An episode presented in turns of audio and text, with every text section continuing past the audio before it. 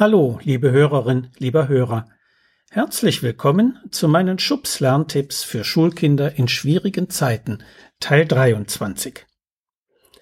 Die Jugend von heute galt wohl zu allen Zeiten als die schlimmste Generation, die es je gab. Und gehörten wir nicht auch einmal dazu? Kinder und Jugendliche sind eben nicht Erwachsene, sondern haben ihre eigene Art, die Welt zu sehen.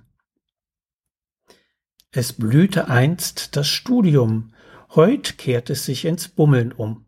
Die Wissenschaft galt einst als Ziel, doch obenauf ist nun das Spiel. Die Tugend schlug ins Laster um und Arbeit ins Faulenzertum, kurz, alles, was geziemend heißt, ist heut vom rechten Weg entgleist. Die Klage scheint höchst aktuell, nur die Sprache dieser Verse klingt altertümlich. Sie stammen aus den hochmittelalterlichen Carmina Burana, den Liedern aus Benedikt Beuern, die überwiegend im 11., 12. Jahrhundert entstanden sind. Viele kluge Denker fürchteten zu ihrer Zeit, zum Teil schon vor 5000 Jahren, dass der vermeintliche Sittenverfall der Jugend ein Zeichen für das nahende Ende der Kultur sei.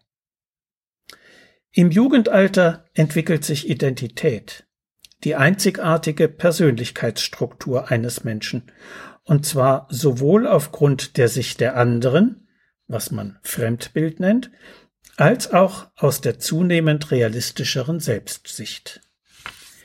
Je mehr ein junger Mensch sich des Fremd- wie auch des Selbstbildes seiner Persönlichkeit bewusst ist, desto weiter ist seine Identitätsbildung gediehen und als desto erwachsener gilt er.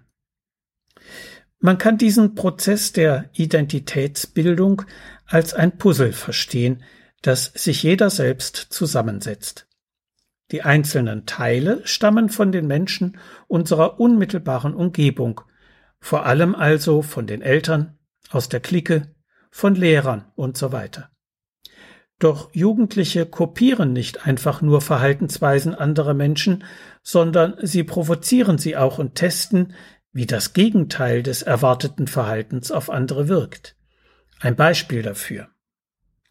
Ein Vater, politisch linksorientiert, erlebte einmal mit seinem halbwüchsigen Sohn Folgendes. Die Familie saß beim Abendessen zusammen und diskutierte, wie so oft, über Politik. Der Sohn vertrat dabei Thesen der CDU, was er noch nie zuvor getan hatte. Der Vater war entsetzt. Was hatte er in der Erziehung bloß falsch gemacht? Doch ein paar Tage später begriff er, dass das Verhalten seines Sohnes nichts anderes gewesen war als Arbeit an seiner Identität. Er bekam nämlich zufällig mit, wie der Junge mit Freunden über Politik diskutierte und dabei des Vaters linke Thesen verteidigte. Fehlende Anstrengungsbereitschaft tritt aber nicht nur als Abgrenzungsverhalten in der Pubertät auf, sondern ist auch schon im Grundschulalter zu beobachten. Dann hat sie naturgemäß andere Gründe, und es ist keineswegs gesagt, dass ein fauler Grundschüler später als pubertäres Abgrenzungsverhalten Fleiß an den Tag legt. Überhaupt ist fehlende Motivation kein Vorrecht von Kindern und Jugendlichen, sondern bei Erwachsenen ebenfalls zu beobachten. Es ist doch überaus normal, nicht immer motiviert zu sein. Oder gehen Sie jeden Tag mit gleicher Freude zur Arbeit? Sind Sie für alle Hausarbeiten motiviert? Bereitet Ihnen die Aussicht auf die nächste Steuererklärung große Vorfreude?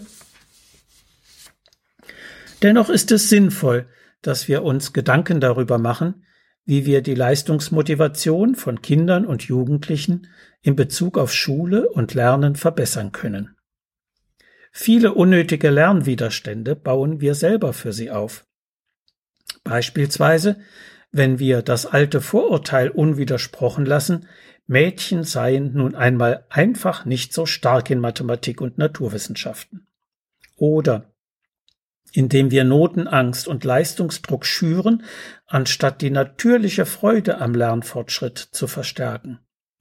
Oder weil wir ständig auf Fehler und das Unperfekte hinweisen, anstatt auf das Richtige.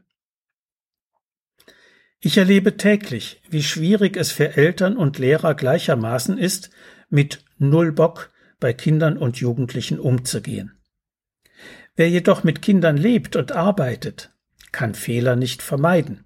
Starke Eltern und Lehrer sind also nicht perfekt, sondern sind bereit, ihr Erziehungsverhalten immer wieder zu überdenken und ganz bewusst zu handeln gemäß dem Motto Nichts ist schwieriger, als im Umgang mit Kindern stets oder auch nur überwiegend das Richtige zu tun.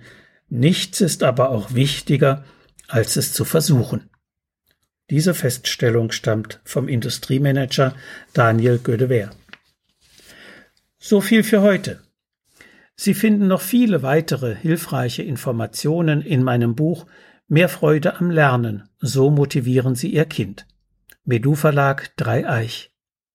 Wenn Sie Fragen zur Schule und Lernen haben oder meine sonstigen Bücher und Materialien bestellen möchten, können Sie gerne über meine E-Mail-Adresse info@schulberatungsservice.de oder über die Webseite www.schulberatungsservice.de Kontakt mit mir aufnehmen. Bis die Tage und bleiben Sie gesund. Ihr Detlef Träbert.